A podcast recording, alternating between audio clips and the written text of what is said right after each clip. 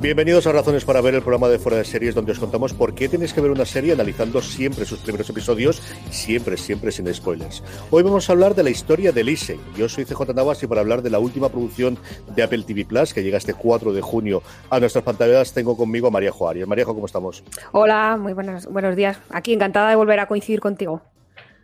Igualmente, igualmente. Vamos a hablar, como siempre, un poquito al principio de, qué es la serie, qué es la apuesta que nos tiene, y después de oír un poquito eh, cuál es el tráiler eh, y qué es lo, que nos promete la serie, comentamos un poquito más en profundidad la misma. La historia de Elise es una adaptación de una novela de Stephen King, la que él mismo reconoce que es su novela favorita, una novela que escribió después de haber tenido a peritonitis, que casi lo lleva al otro barrio. El pobre hombre este no gana para disgustos.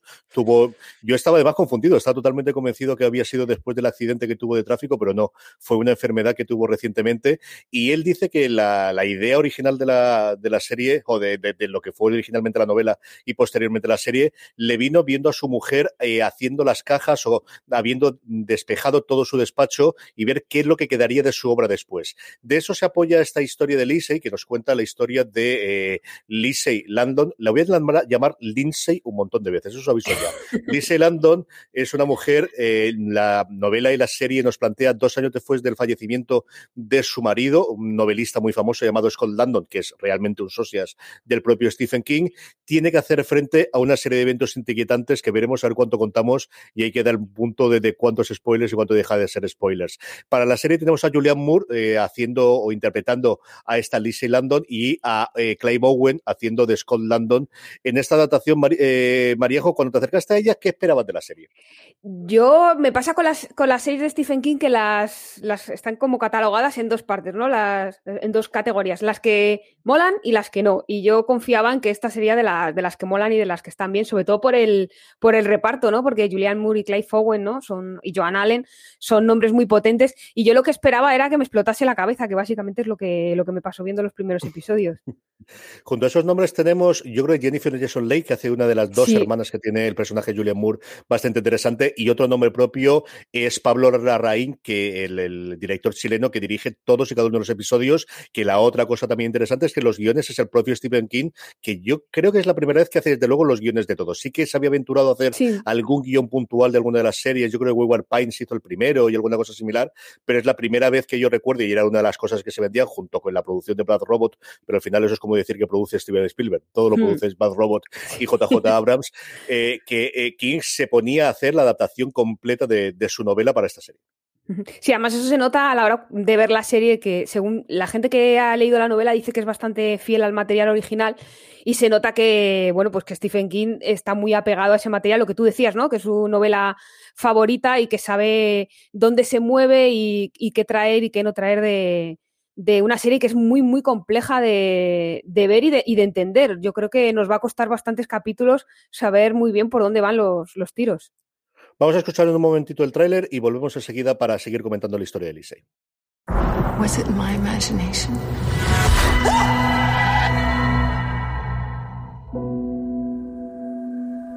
Talk to me. I have visions. I write them down and people pay to read them. Scott had a history of becoming unstuck to reality. Where'd you go? He called it being gone.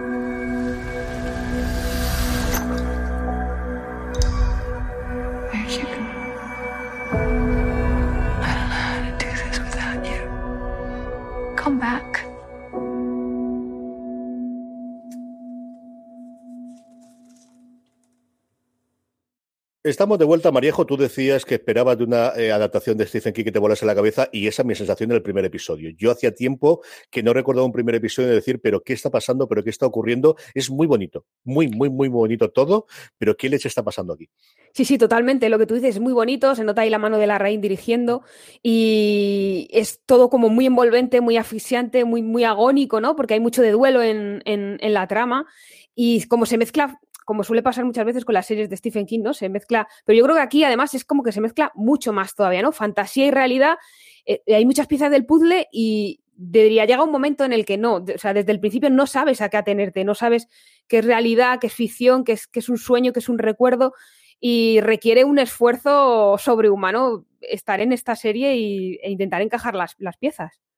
Mezcla la realidad con la fantasía y mezcla también con un montón de flashbacks. Vamos a ver a lo largo de la serie no solo el momento actual, de alguna forma, por así decirlo, que es dos años después del fallecimiento del personaje de Clay Owen, sino que nos retrocedemos a un punto muy importante, que es un atentado que vemos desde el principio, en el que le disparan al personaje, Julian Moore les salva la vida, y luego hay momentos previos de una relación de pareja que es quizás la clave de, de toda la serie, esa relación de amor incondicional que tienen los dos, cada uno de ellos es personaje, especialmente el personaje Clay Owen con muchísimos demonios del pasado provocados también por su padre.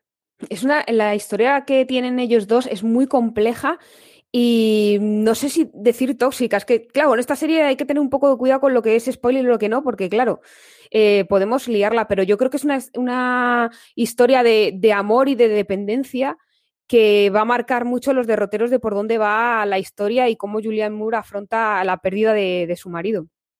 Hay dos grandes tramas de personajes en la actualidad que vienen del pasado que, se van a encerrar. Por un lado es la trama de de qué ocurre con esos eh, papeles o con esas escrituras o con esas novelas que dejó sin publicar. Ahí tenemos a un eh, profesor universitario y especialmente un seguidor suyo que va a ser el, el malvado, ¿no? Y al final es el, el, la gran personaje que tenemos encontrado con Gillian Moore. De ese momento de es que eh, las obras de Landon, las obras de este socias que tenemos de Stephen King, no son tuyas porque seas su mujer, sino que tienen que ser del mundo y esa dualidad siempre del fan y del fan tóxico de es que mmm, lo, me lo merezco y lo quiero es todo para mí, lo quiero todo absolutamente ya.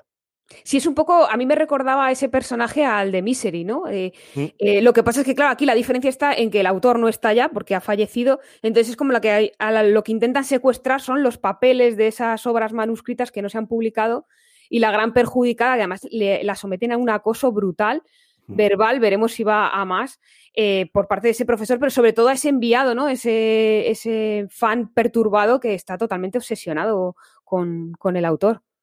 Y luego, por otro lado, tenemos las hermanas de, del personaje de Julian Moore. Una de ellas la hemos nombrado antes, que es Jennifer Jason Leigh, y una relación complicadísima con esta hermana, con varias cosas en el pasado que se van revelando a lo largo de los episodios, que les ha llevado a sí somos hermanas y no hacemos, pero todos sabemos que tenemos algo detrás. Y luego su segunda hermana, que se nos presenta inicialmente con una escena tremendamente aterradora y que luego veremos que eh, a lo largo de los episodios es la que más relación tuvo con el personaje de Landon uh -huh. y la que de alguna forma mmm, conoce esos mundos oníricos que Landon eh, habitaba y que veía y de, de, alguna forma bebía para poder hacer sus novelas. Sí, es Joan Allen que hace de, de Amanda, que es la otra hermana de, del personaje de Julian Moore, que yo creo que eh, en esta serie hay que poner en valor el trabajo que hacen los, los secundarios, porque sí, Julian Moore yo creo que es la, la protagonista, de hecho está en el título, y Clive Owen es como quien le da la réplica, pero las hermanas están fantásticas las dos. Y creo que sobre Joan Allen, que es el personaje de Amanda que, que, comentabas, recae sobre todo la parte de terror, ¿no? Que es lo que se espera también de una novela de Stephen King, una adaptación, que tenga algo de terror. Y creo que recae sobre todo el peso de ese, ese esa trama de terror recae sobre ella. Y a mí reconozco que me da muy mal rollo el personaje. Esa parte del terror que tenemos en Stephen King vuelve a ser también eh, marca de la casa. Por un lado tenemos un terror eh, sobrenatural, el que se va revelando poco a poco, pero un terror real que vemos constantemente tanto en la vida actual con las vidas pasadas como ese acosador que vemos y es esa combinación que habitualmente tenemos también en las novelas de Stephen King de combinar el terror real con ese terror onírico que es totalmente incontrolable pero que va a afectar a la vida de los personajes.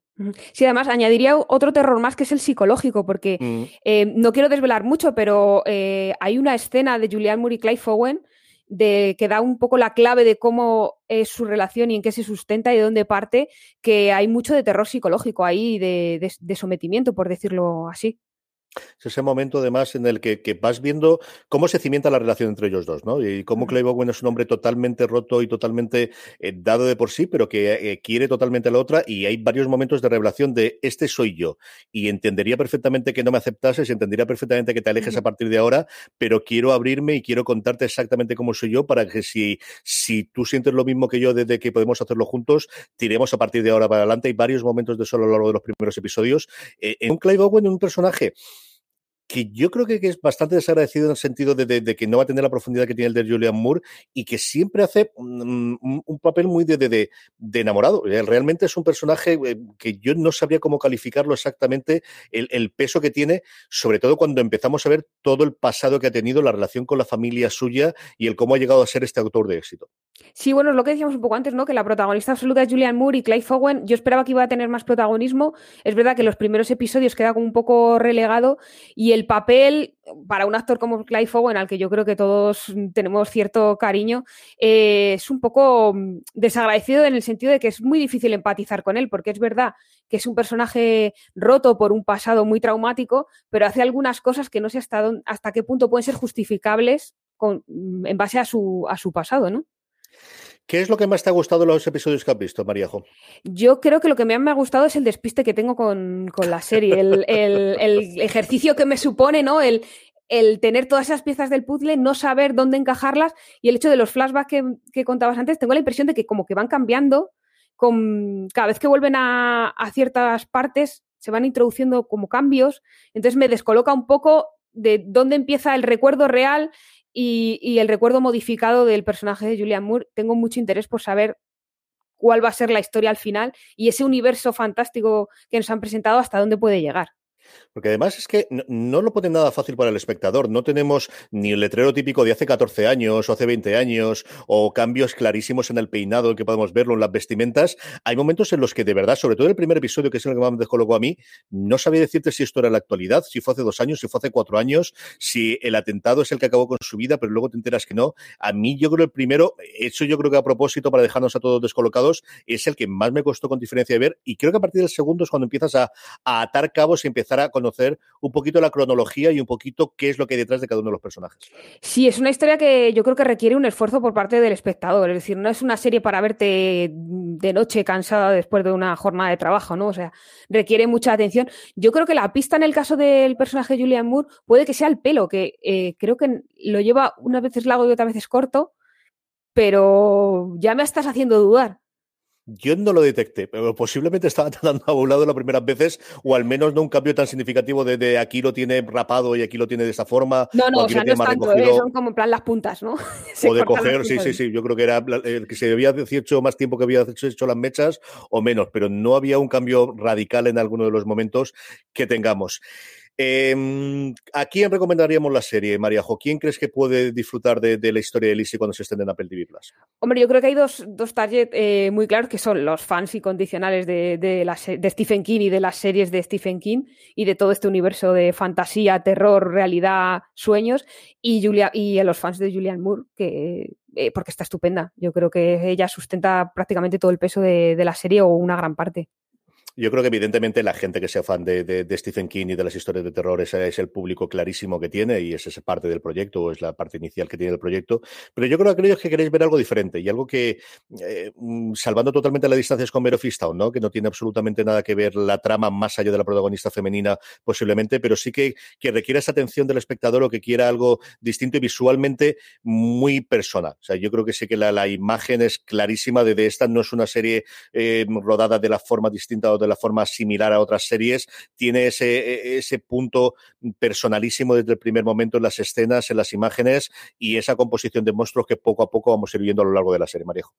Sí, sí, totalmente. O sea, no es la cúpula, por ejemplo, ¿no? Que esa yo me, la, Me, la tragué hasta el final, que también era muy bonita de ver al principio, luego no tenía ni pies ni cabeza, pero sí, yo creo que es una serie muy personal, muy de autor, en el sentido de que es muy de autor de Stephen King, por lo que decíamos antes, de que él mismo ha firmado los, los guiones y si eres fan de Stephen King, pues tienes que verla porque le ha puesto todo su empeño y todo su, talento para esto. Y luego muy de la Raín también, que deja su sello, pues eso, en la imagen, en la dirección, en la, en la composición de la escena. Entonces, creo que ahí son dos puntos a favor para la serie.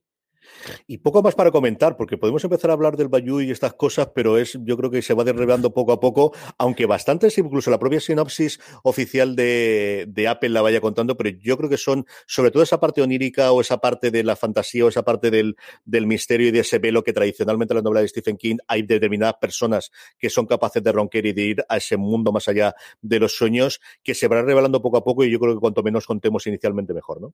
Sí, mejor, porque además la serie está plagada de metáforas Que también es muy propio de, de Stephen King. Y aquí yo creo que eso se eleva a la enésima potencia y vamos a estar buscando todo el rato qué simboliza este monstruo, qué simboliza esta escena, esta piscina, eh, todo. O sea, además hay un juego de pistas en la propia serie Mm. para la protagonista que se traslada al espectador con otras pistas totalmente diferentes.